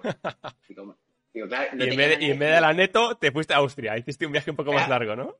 Pues yo estoy de Madrid, dirección Zaragoza, que me iba para esto. Y estando en Zaragoza, digo, ah, digo, tú, que esto parece que va a pasar. Uf, madre tira para casa, tira para casa y te vas Sí, a. Te vas, a- te vas al, te vas al karting a pegarte unas vueltas y a ponerte ahí a- a- hasta que acabe con la cabeza así. ¿Sabes? O sea, que la última vuelta gire volante y que la cabeza me vaya, o sea, la curva sea para derecha y mi cabeza vaya así. Y es lo que hice, me pegué 140 vueltas ahí de karting sin parar. Mis amigos ya se ve que tiraron, vi que no, vi que no llegaba y tiraron para arriba de la neto. Y nada, me metí ahí un día y medio de karting a tope, pero a tope, a tope, a tope, entrenando sin parar, hasta que físicamente no podía más. me salieron en las manos eh, varias llagas, eh, no sé si se pueden ver, pero fíjate, Sí. esto es una, Ujú. que aún se está curando, y aquí está, no se ve, otra, ¿vale? El karting, claro, hacía tiempo que no estaba tal, porque di tantas vueltas que se me salieron los blisters en la mano que flipas. Claro, digo, digo, guau, ahora con los blisters a ver cómo giro el volante en, en Austria, ¿sabes? Y nada, y, y luego fui, tuve mediodía con el equipo Campos, oye, pues mira, este, este es el, esto es el approach que queremos tener, hicimos un poco de simulador, y encima el simulador me fue, me fue bastante mal, te explico por qué, porque estaba reventado el car, estaba reventado. No había dormido entre día y día porque quería entrenar con el car, tal, y en el O simulador sea, no esto tenía del car fue el lunes. Lo del car No, fue el car- lunes. Yo el carro de martes por la martes por el día y miércoles por la mañana. Y el miércoles, y el miércoles No, te fuiste a no, no. Campos. Tienes tu razón. Mentira. Lunes y martes, ¿no? hice- lunes hice karting, martes por la mañana hice, hice karting, ¿vale? Entre los dos días di 250 vueltas, porque solamente hice por la mañana, pero le pedí a mi amigo Lucas que me abriera la pista antes, digo, necesito empezar a entrenar a las 9 de la mañana. Guerrero? A Luquita al Guerrero, y hasta la una siempre, pero, pero vamos, parando a poner gasolina, mirar presiones, y alguna vez cambiar neumáticos y la pista, así, y así toda la mañana, pum, pum, pum, como Sí. reloj. Y nada, y, y luego ya pues eh, quedé con Campos que me dijeron a las dos aquí- a la una aquí, ¿sabes? Que, que queremos empezar tal, con todo el meeting, todo el simulador, todo tal. Claro, yo, yo digo, pues yo lo primero que tengo que hacer es el cuello y el car tengo que acabar reventado hasta que no pueda. más. Entonces, alargué un poquito más el car hasta la una, llegué 45 minutos tarde a Campos, pero bueno, todo, todo lo que sea por una buena causa. Y nada, y llego ahí y, y me empieza a explicar, no, Roberto, pues este fin de semana queremos que vayas de menos a más, que, de que, que vayas ¿sabes? progresivo, que no intentes eh, llegar en la primera tanda. ¿Hay quien te lo dice? que- ¿Fontes? ¿Fontes o Adri o quién te lo dice? No, los ingenieros, todos. Los ingenieros, No, todos, ¿no? Adri, Adri, la verdad que no, no se mete en el tema este. Adri, como Oye, ya me ¿tiene- conoce, Luce y yo aparte. ¿Tienes luz en la habitación? Que se te empieza a ver un poco Sí. oscurito. Eh, Espera, espera, perdona. Espérate que Claro, que si no, entre, entre el pegamento y, y la, y, la, y la oscuridad, eso Claro. no, no me gusta. No me gusta nada. A ver, mejor. Ahí, ahí muy guapete, ahí muy bien, muy bien.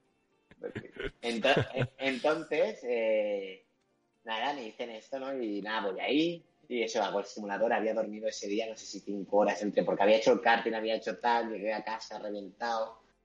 Hice el simulador que no tenía, vamos, estaba que cada vez decía, puedes quitarle dureza al volante, que esto va durísimo. Pero va como el coche real. Digo, digo, pues que ahora mismo no tengo fuerza, con las llagas, tal, no tenía fuerza para hacer el volante. Y luego también se habían equivocado un poco con el grip de la pista y te, claro, me ponía un tiempo de referencia que con ese grip era imposible, pero bueno, luego ¿Te, te acuerdas de, qué, de cuántos newtons del volante de dureza te puso? no, no sé. Pero Se lo preguntaré muy por curiosidad, se lo preguntaré a Adri, por ejemplo, a uno de estos. Sí, a Fontes, si conoces a Fontes. Al Fontes, sí. Sí. Estaba conmigo, Fontes, en la época mía de la ¿Sí? H3 estaba por ahí. Cuando, Mm. cuando hicisteis la F3 ibais ju- eh, estabais juntos. Yo, no, yo estaba con no, Ángel tú con Baena. Ángel Baena. tú con Ángel Sí, Baena, con Baena, pero Fontes estaba por allí con la CAP, creo, con, Sí, sí, con sí, el sí, 300, sí. con el F300. sí. Sí. Pues nada, pues eh, eso estuve el día aquel ahí y ya nada, el día siguiente ya fui con el coche por la mañana a las 8 de la mañana a Barcelona, Barcelona aterricé, volé a, te digo la verdad, volé a Venecia porque si alquilaba un coche en Viena eran dos mil y pico euros y, lo, en, Italia era la, menos de la, un cuarto de lo que valía ahí. En Venecia, pues de Venecia, pues aproveché ya que aterricé en Venecia, me llevé la bici, que sabes que me gusta mucho, y descubrí sitios nuevos. Me paré en, en- me paré en, en una subida ahí en eh, Eslovaquia. No. Eslovaquia no, eh, eh, no me sale el nombre ahora. De, de Roglic, primo Roglic es de... ¿Sabes dónde ¿Quién? es? Esloveno, ¿no? Esloveno. No sé, si- si no conozco ciclistas, no sé, ni idea. sí, pues Conozco a Purito y poco más. Sí, en Eslovenia y me, me ahí una subida súper chula, un paisaje espectacular. Y nada, bajé y llegué el miércoles por la noche al, al hotel que me reservó, de que seguro que te acuerdas, de Javi Bono. Sí, claro, joder. El bueno, Javi bueno, Bono, bueno, que sí. ese, ese de reservar un hotel. Me, me un hotel, 13 kilómetros subiendo un puerto de montaña con el coche. Ah, qué bueno, muy bien. Y dormía yo a 1800 metros de altura para recuperar bien. Creo le digo, bueno, ¿qué más reservo aquí? ¿Para recuperar bien, oxigenar bien por la noche y estar al 100% o qué? Y el tío aquel se reía bono, ¿sabes? Estaba como, Ujú. realmente tenía 45 minutos del hotel a la pista. Y nada, ya y a partir del jueves ya sabes, track walk y, y todo eso. Vale, el, fin de semana ha sido increíble, la verdad ha sido increíble, todo el mundo lo ha visto, o sea, todo el mundo que está aquí viendo el directo y que va a ver el vídeo luego en, YouTube, todo el mundo ha visto la carrera, todo el mundo ha visto lo, que hiciste el, domingo, la verdad que estuvo, estuvo guapísimo. Yo te voy a contar alguna, alguna eh, cosa eh, que seguro que, te, bueno, que tú lo entiendes. Claro, al principio de la carrera con el neumático de, seco, que se demostró que era, era la opción buena, eh, porque la pista, tío, se acaba rapidísimo. Yo haciendo la Fórmula 3, que estaba mojado, y luego vi la F2, la preparrilla, y digo, pero tronco, eh, que esto está ya, esto seca en, en tres minutos, está seco. Y, claro, cuando hiciste... creo, ¿no? En la Ahora que ya la he visto, creo que lo viste en la retransmisión, ¿no? Creo que sí. Pues hablo tanto que la verdad que no me acuerdo muy bien lo que digo, pero supongo que sí, porque... Y, y, entonces yo cuando, cuando te pones ya en situación de carrera, y la tropa con neumático de agua las últimas dos vueltas pierden la misma vida y sé que y sé que es situación de carrera real aunque tengan que parar aunque tengáis que parar porque digo da igual le sacas 40 segundos tío va a salir por delante. Yo dentro temía que después de la tralla del viernes físicamente la tralla del sábado porque el coche se rompe al final de la carrera mientras que se rompe en la vuelta 2 y aún está fresco ves que hiciste toda la carrera. Y, y esto yo temía que en seco pues te cayera ese segundo por vuelta, o siete décimas, o ocho. Y entonces yo empezaba a decir los neumáticos, los neumáticos, que a Bosun le costaba con los neumáticos, un poco allanando el terreno por si acaso te ibas para atrás. por lo que pueda venir. Y luego, eh, la verdad que fue, fue increíble, tío. Fue, fue mágico. Y luego es, curioso porque Porto y yo no sabíamos que nos estaban grabando, no teníamos ni idea. Porque está, siempre la Fórmula 2 mola, pero la vemos algunos frikis y tal. Entonces, no es tan interesante como la F1, no somos nadie, por ti y yo. Eso siempre está pagado, ¿sabes? Y, luego, la verdad que fue muy emotivo porque luego nos dimos un par de abrazos, por ti y yo, tío, de, de ¿sabes? De, de, qué guay, ¿no? Y, y fue, fue, fue súper guay, tío. Em, más allá de, nos, nos, la han furtat, ¿no? Más allá de esto, ¿no? Es que eso lo, lo decían, pues, lo dijeron Campos cuando le quitaron la vuelta a Cadway, cuando le quitaban, porque mi amigo escucha la radio este flipa porque mm. eh, me ha acompañado Pablo. Yo creo que tú lo conoces a Pablo Jodar, ¿no? Un amigo mío que me acompaña a veces. Sí, le conocí en Barcelona en un, en un viaje que tú. Que, ah, ¿Te acuerdas? Sí, ya, sí, mamonazo, sí. Dejémoslo aparte, sí. Eso lo dejamos aparte, sí. Pues nada, pues eh, Pablito que me acompaña ahí, claro, este, pues había ido con equipos, pues en inglés, es un amigo mío que, me lleva el casco y me da el agua. Más majo que las pesetas. Súper, súper majo el chaval. Sí, aparte lo vive mucho. Entonces con Pablo eh, está ahí, el tío tiene la radio del equipo y me cuenta lo que dicen, claro, y hablan en valenciano el equipo, ¿sabes? Por dentro y encima valencianet de, de Alcira, ¿sabes? ¡Ey, nos han furtado la vuelta! ¿Ya? ¿Dónde está la rueda, sabes? Y este Pablo se descojona y dice, estoy aquí en el piso de Fórmula 1 escuchando valenciano como, como si fuera con la grupeta de ciclistas de pueblo, ¿sabes? Pues igual. Y claro, este me, me, las cuenta tal, todas. Luego me dice, bueno, es que este ha dicho tal, es que tal, ¿sabes? Y, nos reímos, nos reímos juntos, ¿no? Y, y, nada, y, bueno, de lo que tú decías, eh, la carrera, tú esto que has dicho que, que, tenías miedo físicamente y tal, pues yo sí digo la verdad es que tenía el mismo miedo que tú. O sea, yo estaba, digo, los neumáticos, el cuello, digo, voy a degradar por algún lado. Digo, no sé qué me va a degradar primero, pero algo voy a degradar.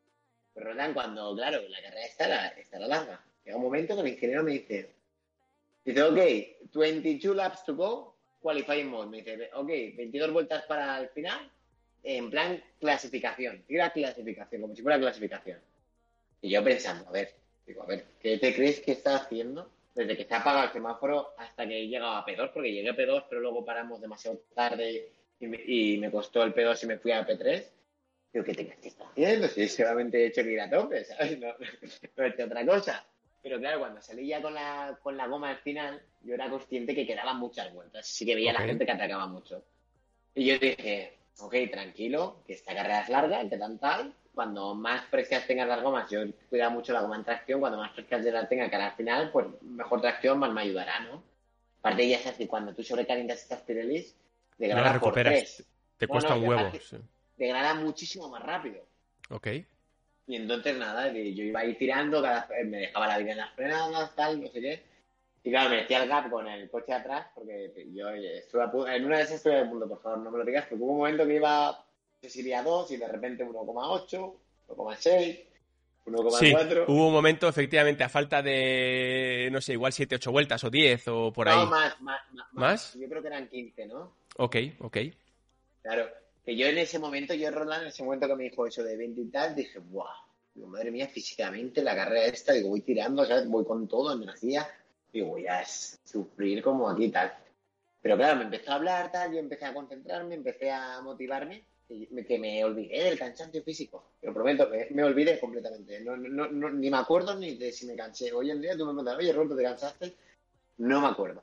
No Yo te sé. mandé el WhatsApp, ¿te acuerdas que te mandé un WhatsApp y te dije, sí, sí. tío, si estás concentrado a muerte, verás que físicamente, pero es muy fácil decirlo desde fuera, pero, pero es que es verdad. Es que cuando estás concentrado a muerte, yo me acuerdo de- desde el karting, tío, que yo me...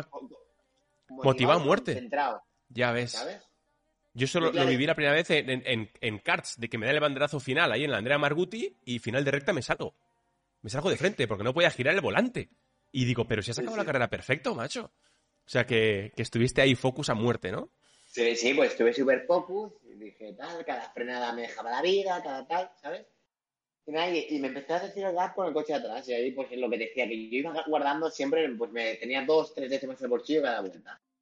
Y cuando me decía el gap y llegó un momento que me dijo uno, dos, incluso uno, uno, creo que hasta uno me llegó a decir, yo no quería que me entrase en zona de DRS por nada del mundo, porque en, Claro. en este circuito son siete décimas el DRS. En ese justo momento, yo aprieto en el último sector, que le meto dos décimas, paso por la recta y me dice, ok, what, 1.2. Uf, De hecho, lo dije en directo, creo, ¿no? Lo dije en directo, que estaban en zona de DRS ya casi, me suena. Sí, sí, Sí, ¿no? sí, seguro que Justo, que llegó a 0,9, a un segundo, por ahí pelado, sí, sí, a, justo. a, a uno creo que llegó, que no llegó a entrar Hmm. de milagro. Claro, porque te entra una vez y ya te ha recortado tres décimas en esa recta, tal, Y tal, ya tal, te ha estás. recortado y ya no lo sueltas. Y, y de en eso que veo que el coche adelante de repente me lo estoy empezando a comer poco a poco. Digo, Claro. guau, juraría que lo estoy pillando, ¿sabes? Porque estaba ahí un poco tal. Y entonces ahí ya pues me motivo, pues ya lleva tal yo ahí un poco motivado, pues me motivo mucho más. Digo, guau, pues oye, que, que puedo hacer segundos, ¿sabes? Esto pinta bien. Cuidado, que, que por lo que tú decías de pensar, digo, por amor de Dios, aguanta la posición todo lo que puedas. Cuando empiecen a adelantar, no pierdas. Yo pensaba, no pierdas mucho tiempo, Roberto, si te adelantas de atrás, que es lo que va a pasar, no pierdas tiempo. Intenta quedarte tú en el DRS y aguantar ahí todo lo que puedas para que no te pillen los de atrás de eso, ¿sabes? Porque digo, como empiezan a adelantar, me dije, ¿sabes? Pues pensaba eso, sinceramente. Y nada, es lo que te digo, que veo pilla adelante tal, y me pongo a tirar y veo que, que, que me dice, no, no, que 1-4 de atrás, no, 1-7 de atrás, no, 1-8 de atrás. Digo, bueno, pues me estoy yendo y, y voy perfecto de ruedas, voy todo perfecto, digo, todo correcto, estoy guardando ruedas, aún no voy forzando del todo, adelante no empieza a comer, me empieza a comer, me empieza a comer y claro. El problema que yo tuve, que me faltó saber, yo no sabía, que, que tú lo dijiste en, la- en, en antena, Duhan, que de atrás. eh. que yo me enteré, de- yo me, me enteré porque tú lo has dicho. Yo me- no me entero ni en la Ya carrera ves. después. Yo, yo me entero al ver la carrera. Y Yo veo a Duhan ahí y digo, Duhan, como Claro. te desdobles, voy a Austria y, te meto cuatro tobas que de pues, verdad... Yo, yo no sabía que eran dos lados. Yo de repente ves. espejo y digo, este tío qué bueno y tal. Y el de mi equipo dice, el ingeniero me dice, eh, adelanta cuando puedas al de adelante. Digo, pues este me está viendo que adelante porque el de atrás va con goma nueva, estamos peleando por su posición y quiere asegurarme el podio. Y, y, y digo, claro, y me pongo a tirar, digo, pues tengo que cepillar ya esta vuelta a la siguiente. Y, y, y nada, y luego de repente vi que ese tío desapareció, que adelanté a aquel, que no sé qué pasó, ese tío desapareció, yo no sé qué pasó con aquel, adelanté a Darubala, y ya cuando entro en meta es cuando me dicen, no, que tenemos una organización. Digo, ¿cómo? Mm. No, no, que tenemos una organización, tal. La de la banana me la contaron, Sí, yo se lo dije en directo, me parecía una vergüenza. yo no sabía ni que me la habían contado, pero me la contaron. Y claro, con la de la banana eran tres. Había hecho dos, una que también en la curva 9 y otra en la curva 10, ¿vale? O sea, más banana eran tres. Pero me daban dos de la curva 10. Que yo es que la primera vez que me salí en la 10, yo vi la radio, o sea, me lo dijeron por radio y yo la vuelta siguiente dije, Roberto, no te salgas, tío, que estamos más tirando con todo, pero con cuidado. O sea, si aquí pierdo una decimita y, y no arriesgues nada. Y, y, y te esa vuelta y te digo, pues si la línea estaba aquí, digamos si la línea estaba aquí, el coche pasó así. O sea, que no estaba ni, no estaba ni así, Claro. eso que va a estar, no estaba así que va sacando la rueda, no. Estaba así, o sea que no había duda alguna. Y, y me dicen que, y me dicen que, que track limits. Digo, pero ¿cómo que track limits? Digo, Era "Es victoria, ¿eh? imposible". Era victoria porque Claro, Versor está, oye. está fuera. Sí, no, era victoria, Claro. tío. Era de locos. Pues yo, yo- yo en ese momento no sabía, pero yo dije que no es track limits, que tal, que tal. Concéntrate y conduce, concéntrate y conduce, tal, no sé qué. Digo, me cago, pero que no son track limits, tal, que no me salí. Claro. Ah, porque realmente yo entiendo al equipo. El equipo, sinceramente, el, mi compañero equipo dijo que en, que en clasificación no se había hecho track limits y se fueron al el vídeo y es que no hizo track limits, que se fue dos metros por fuera. Entonces, claro, el equipo dice, pues cuando me hablen los pilotos, pues con relativa, ¿sabes? Porque, claro, tú vas a los Hmm. comisarios, que no, que, que no hemos hecho track limits. Y llegas con el piloto, te enseñan el vídeo, 22 segundos metros y te, a ver. Suelen acertar, Pues suelen acertar, la verdad, sí, suelen Sí. acertar. Bueno, Ah. en la carrera 1, Roldán, que, que yo tampoco le di importancia, me metieron dos track limits, que iba justo pegado a mi compañero al principio de carrera, Mm. y yo no me había salido y era mi compañero que se había salido las dos veces. Joder, madre mía. y me los, y me los dieron a mí, digo, oye, que yo no me he salido, que ha sido, que ha sido Cadwell que se ha salido. No, tal, no sé qué. Y digo, pues ya está, la carrera, digo, no voy a ir ni a verlo, ni a discutirlo. Total que un poco, poco raro el tema de estos track limits, Ya. te puedes imaginar. Bueno, esa parte la, la ha visto todo el mundo. Eh, a mí no me gustaría hacer hincapié porque en verdad yo creo que es evidente, ¿sabes? Y es hacer un poco sangre sobre algo que, como mínimo aquí en España, todos hemos visto que no tuvo sentido ninguno esa penalización y que la carrera tenías que haber ganado. Y punto. Y con la ley, con la ley en la mano, tú eras el vencedor de esa carrera. Y punto. Y todo lo demás me pueden contar milongas, pero tú eres el ganador de esa carrera, tenías que haber sido el ganador de, la- el ganador de esa carrera, tío. Con las, con toda la, con toda la ley. O sea, lo que más me molestó Roldán es al final ganarla, claro que me hace una ilusión increíble. subir al podio, tío, estar ahí, tío, Eso, claro, tío. subir al Ah, podio, ver a la gente, ver a los equipo. chicos, tío, claro. tío. Claro. A mí ver a, a Campos, claro, que, joder, que, que realmente este no te puedes... Adri subir arriba, tío, ¿te imaginas, tío? Claro. Hubiera subido Bono, se ve, Bono tenía una Ah, sí, Bono. Sí, sí. Y, y macho, me, me molestó por eso, por estar ahí, Mm. vivir el momento, que lo disfrutáramos juntos, nosotros, vosotros, todos, ¿sabes? Eh, la verdad que nos piquen eso sí que me, que me molestó bastante, si te digo la verdad, ¿no? Pero me, no me pareció justo, ¿sabes? Eh, que- ¿Sabes qué pasa, Roland? No sé si te ha pasado a ti, pero es que a mí me han pasado tantas cosas de estas que, que no me sorprende ya. No sé si a ti te han pasado, pero es que a mí me han pasado de todo. No, todo yo siempre he tenido suerte un poco con eso. La verdad que nunca me han cogido la matrícula. He tenido momentos así con los comisarios, pero siempre he salido bien parado, o sea, o medio bien parado, a veces de más, bien, bien, bien, ¿sabes? No, no, no- mi caso en ese sentido no, no es el tuyo, por suerte para mí.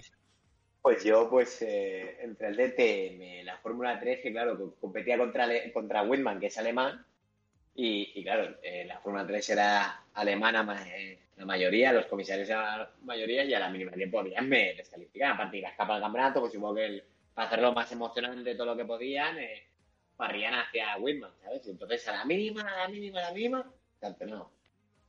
¿Sabes? Y entonces, eh, no sé, no, me sorprende. Bueno, eso lo vimos todos y, y me gustaría avanzar un poquito por ir terminando, que también hay, hay que cenar y tampoco quiero ya. Hay que hacer otro charlando cuando, cuando ganes en Paul Ricard, ¿sabes? Entonces, eh, por no Ojalá, contarlo todo hoy. Ojalá, coño. no sé si ir, eh, tío, he puesto el listón tan alto que no sé si Sí, por sí, temprano, vas a ir, tío. Vas a ir, vas a estar preparado físicamente bien, no vas a estar los libres uno a, a- a- a un segundo, vas a estar a dos, tres décimas, tío, o cuatro ahí peleando y va a ser un fin de semana que vas a calificar entre el sexto, séptimo, También. quinto. Sí, sí, total. Y vas a estar ahí, tío, peleando fuerte en igualdad y a saco. Y eso es lo que, lo que como yo lo veo, ¿eh? Como Oye, yo lo ¿tú, veo. tú que, tú que estás viendo las carreras, tú- yo creo, o sea, yo creo que lo, lo ideal es calificar quinto, ¿no? Lo ideal es hacer la pole position, Pero ¿por qué? Si tú haces la pole porque, position... porque eres, eres Dios si haces la pole position. ¿vale? Sí, a ver, si hago la... Vale. vale. Estoy de acuerdo. Ok. En modo de, de, de- de tú intentar hacer un gran fin de semana Sí. y coger más Bueno. puntos. En tu caso da igual, da igual, porque en tu caso él no vas a pelear por el campeonato. eh, pero bueno, eh, con- digamos que con, con la estrategia ahí, con, ¿no? con, el, con el juego de tronos en la mano, pues a lo mejor sí, a lo mejor quinto y salgo quinto y quinto. Entonces siempre opto a podio y tal. Sí, quizás Ya, sí. prácticamente. ¿Eh? Y a victoria, siendo quinto, yo creo que se puede ganar la. Sí. Puede hacer las ruedas y tal. Sí, sí, pero bueno, como mínimo el podio estás a una, li- a una fila de- del podio y, y sí, pero, pero bueno, al final si haces la pole, tío, te llevas un par de puntitos y el domingo, el día bueno, sales en pole allí, aquí capitán general, pero bueno. Sí, sí, así es. A ver, sí, está claro que hacer la pole es lo mejor. Eh, ¿Te planteas un poquito diferente la movida en, en Francia o, o- o- es decir, tú eres un tío muy natural, que vas allí, lo das todo siempre y fuera, ¿no? Pero ¿te planteas algo diferente o no? A ver, la verdad que, si te digo la verdad, hacía tiempo que no estaba tan motivado de, de, de, ganas de querer hacerlo bien, por el equipo, por mí, eh, por veros a Tilla por Tillo gritar. Pues la verdad que tengo muchas ganas de, ir para allá. De hecho, hoy lo que he hecho es entrenar con el cara. Ayer hice por primera vez bici, que no la he tocado, que sabes lo que me gusta de la bici, pues la toqué ayer. bueno, también la toqué el lunes después de la carrera. La toqué ayer aquí por primera vez en España. Y hice gimnasio y estoy preparándome físicamente lo mejor que pueda para no tener problemas físicos porque Paul Ricard ya sabes tú que el último sector es demoledor. Es muy perro, tienes la curva... no la rápida, la derecha larga, sí, la larga. Esa derecha, te deja la cabeza... Hmm. No acaba nunca. Y, nada, y la idea ahí es, es llegar al 100%, e intentar... Yo creo que también una cosa, Rondán, mejoramos... Me gustó mucho los cambios de setup que me hicieron para el domingo, bueno, que les pedí sobre el sábado, la carrera del sábado, cómo me iba el coche. Y yo creo que, el, que, el, que esos cambios de setup se aplican en Paul Ricard y funcionan igual de bien que funcionan en Austria la carrera 2, me van a ayudar mucho en el fin de semana. ¿Qué les pediste? ¿Qué, ¿Qué, problema tenías y qué, y qué te cambiaron? Yo, a mí, por ejemplo, la carrera 1, en las rápidas se me iba mucho de culo, iba toda la rápida peleándome de culo y claro, sabes que cuando se va de culo en una rápida revientas en el punto trasero. ¿Sabes? Entonces quería que el coche fuera neutro en las rápidas, que se me fuera un poquito más de morros y eso para poder cargar la velocidad de entrada. Porque claro, cuando, cuando tú entras y giras un poco y se te va de culo, te toca parar ¿Hiciste alturas? En la entrada.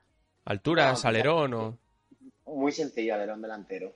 Ah, ok. dos grados y el coche iba muy bien en las rápidas y luego también tocamos... Eh, me quejaba mucho de la rotación en las lentas, no me terminaba de rotar como me gustaría a mí para luego, claro, endurecimos de atrás y dices, eso, pues, para una carrera que poco sentido tiene endurecer de atrás, porque claro, tú buscas tracción endurecimos un poquito de atrás, que me ayuda a rotar y claro, como, como rota mejor, cuando das gas... Giras menos el volante, tal cual, giras menos, Entonces te, pega, menos snap dando gas. Entonces el coche, la verdad que el domingo me iba muy bien también. Y luego otra cosa que no sé si, si la sabes es que tenía problemas de turbo, que es lo que me pasó en la carrera 1. Me lo dijiste en el Twitter Space, sí que no lo sabía. Exacto. Sí que se me rompió el turbo en la carrera 1. Y esto me afectaba desde las libres eh, hasta la carrera 1, cada vez como yo creo que un poquito más. Que daba gas, ya que yo retardaba en salir, yo daba gas, estaba a mitad de la curva, yo que no sabía Y claro, y como el equipo le dije, oye, que esto parece que cuando de gas nota. No, tranquilo, que es que no estás acostumbrado. Y, y digo, pues puede ser, puede ser, porque ser, dejé sí, hacer turbo o tal. Y nada, luego vimos que, que sí que era sí que era un problema de turbo. Bueno, vimos, no, se rompió había que cambiarlo. Qué bien que se rompiera, oye, ya puestos, ¿no? Sí, sí, ¿no? Qué suerte. Y así. Qué Claro. suerte, sí, sí. Y nada, oye, y, eh, bien. Eh, lo, más importante, digamos que lo único importante ahora mismo es por Ricard. Hacerlo a muerte, hacerlo que lo flipas. Y, la FIA no va a tener huevos a, meterte off tracks ni movidas, porque ya llueve sobre mojado. O sea, con lo eh, cual.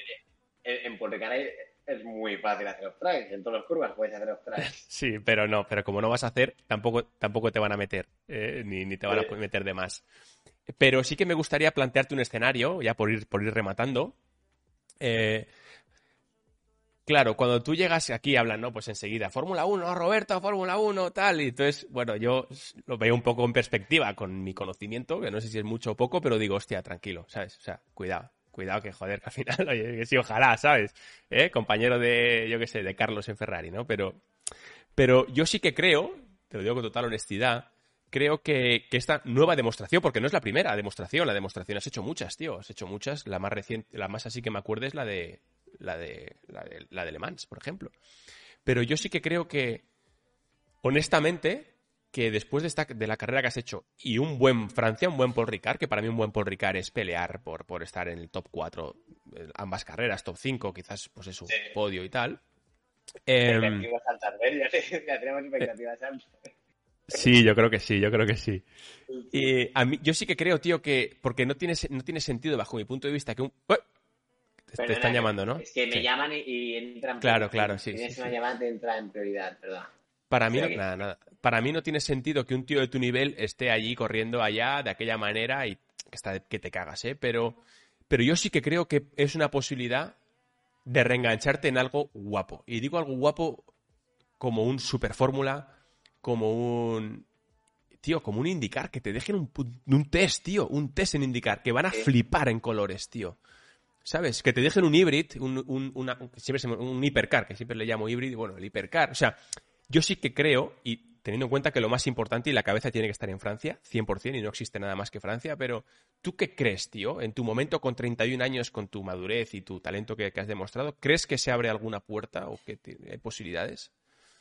Sí, sí, sí, yo creo que sí, eh, creo que sí, y, realmente, ¿sabes qué pasa, Roldán? Que, lo que has dicho es verdad, que yo, me he dado cuenta que después de esta carrera y ver la gente en internet, ver un poco todo, que la gente no me conocía, la gente no me ha visto hacer el World Series, no me ha visto hacer la claro. no me ha visto la carrera de, del DTM de Hockenheim, no, claro, a lo mejor me han visto en Fórmula 1 y en Fórmula 1, pues lo que hablaban, no podía hacer nada en Fórmula 1, o sea, no, no estaba en mis manos. De hecho, a la misma que tal, en Austria me acuerdo que fue una clasificación así con cambiante de condiciones, llovía, se secaba, y clasifiqué, creo que el fue mi mejor clasificación, que me quedé a medio segundo de Baton con un Manor y de, y de Raikkonen a tres décimas, creo, y a mi compañero le metí un segundo y medio dos. O sea, fue la única que hice que dije, hostia, pues este tío va rápido. Pues eh, la gente no me conocía y no, y no, sabía de lo que era capaz con un Fórmula, creo yo. Y gracias, gracias a esta carrera, muchísima gente eh, ha visto lo que puedo llegar a hacer con cuando me siento cómodo con un coche, cuando me funciona un coche, cuando tengo un coche competitivo, ¿no? Que siempre, acordaros que todo esto, si no tenemos un buen coche, no, no, no, no se puede hacer. Con un mal coche no puedes hacer nada. Entonces, eh, es la primera vez, digamos, que lo ve el, digamos, el mundo, ¿no? Lo, lo, lo que he hecho. Y, yo creo que si hay suerte sí que puede sí que puede ser algunas cosas. Yo me estoy moviendo. Eso, ¿te acuerdas el error que te he dicho que creo que hice en Fórmula 1? Pues eh, ahora no me va a pasar. Y nada, y posiblemente a ver si, de aquí a poco os puedo contar algo que me encantaría. Y, nada, y a ver si puede salir algo. Pero sí, como has dicho, si, si a ver en Paul Ricard cómo va, pues seguro que si va bien, pues sí que se abren las puertas de muchas más cosas, ¿no? Eh, pero sí, pero, pero esa es la intención. Pues, pues guay, tío, nada, te estaremos apoyando a muerte y, y mucha suerte, tío, ahí en, en Ricard. Dalo todo. Muchas gracias. Sí, esa es la idea. Estar ahí al 100%, llegar físicamente que no tenga problemas, más hecho al coche y, y, nada, a ver cómo va el fin de semana. La última, bueno, la última vez que corrí en Paul Ricard, eh, no me acuerdo si hay, yo creo que si realidad tú, 2018 por Ricard, es cuando hice el podium. Sí con el F2 en la main race. No me acuerdo, tío. Te la narré yo, eh, pero no me acuerdo. Sí, que empezamos, ¿te acuerdas que llovía? Íbamos con el slicks, la gente tal, y mantuve el coche en pista muy bien. Russell y siete cámaras. Hice podio porque Russell y siete cámaras se escaparon mucho. Claro, yo ¿Sí? atrás, se escaparon mucho, empecé a adelantar, a adelantar. Era que me coloqué tercero, ya los tenía 15 segundos por delante. Y nada, y paramos y luego empecé a ir bastante bien de tiempos. Porque en carrera aquel año tenía buen ritmo en carrera. Cual nos faltaba bastante, pero en carrera sí que tenía muy buen ritmo siempre. Ok, ok. Pues, pues nada, tío, que habrá que ir a cenar. Ha sido un placer tenerte por aquí, Teto. Muchas gracias. Placer el mío. ¿Hay, algo que quieras contar? ¿Algo más antes de despedirte? No, no, de Paul Ricard, que nada, hoy está en karting, como te he dicho antes, y nada, preparando. Mañana voy a campos otra vez a estar con el equipo, a preparar lo mejor posible. Y nada, y eso, y, nada, y a ver eh, qué tal van por Ricard y esperemos que, podáis contar y por ti otra carrera como la del otro día, que me haría mucha ilusión a mí, y, nada, y a ver qué pasa. Pase lo que pase en Paul Ricard, eh, tienes que, pase lo que pase, y pues oye, ojalá sigas todo el año, pero pase lo que pase, tío, tienes que celebrar como toca eh, Austria, sí. cuando tengas tiempo, porque imagínate que en Francia ganas o en Francia se rompe el coche. Da igual, tío. Hay que celebrar Austria porque ha sido una movida increíble, tío. No te, ¿sabes? No te prives de ese premio de celebrar una, carrera como la que hiciste el domingo, tío. Sí, sí, eso podríamos hacer ahí en campos, en la nave, ¿eh? podríamos celebrar algo ahí que, lo pasemos bien, que vengáis vosotros también. Hecho, hecho. Pero cogemos. traemos a los pecadores que vengan ahí a hacernos de público, ¿sabes? Y lo celebramos todos juntos. Guay. Eso sí, cogemos habitaciones diferentes en el hotel.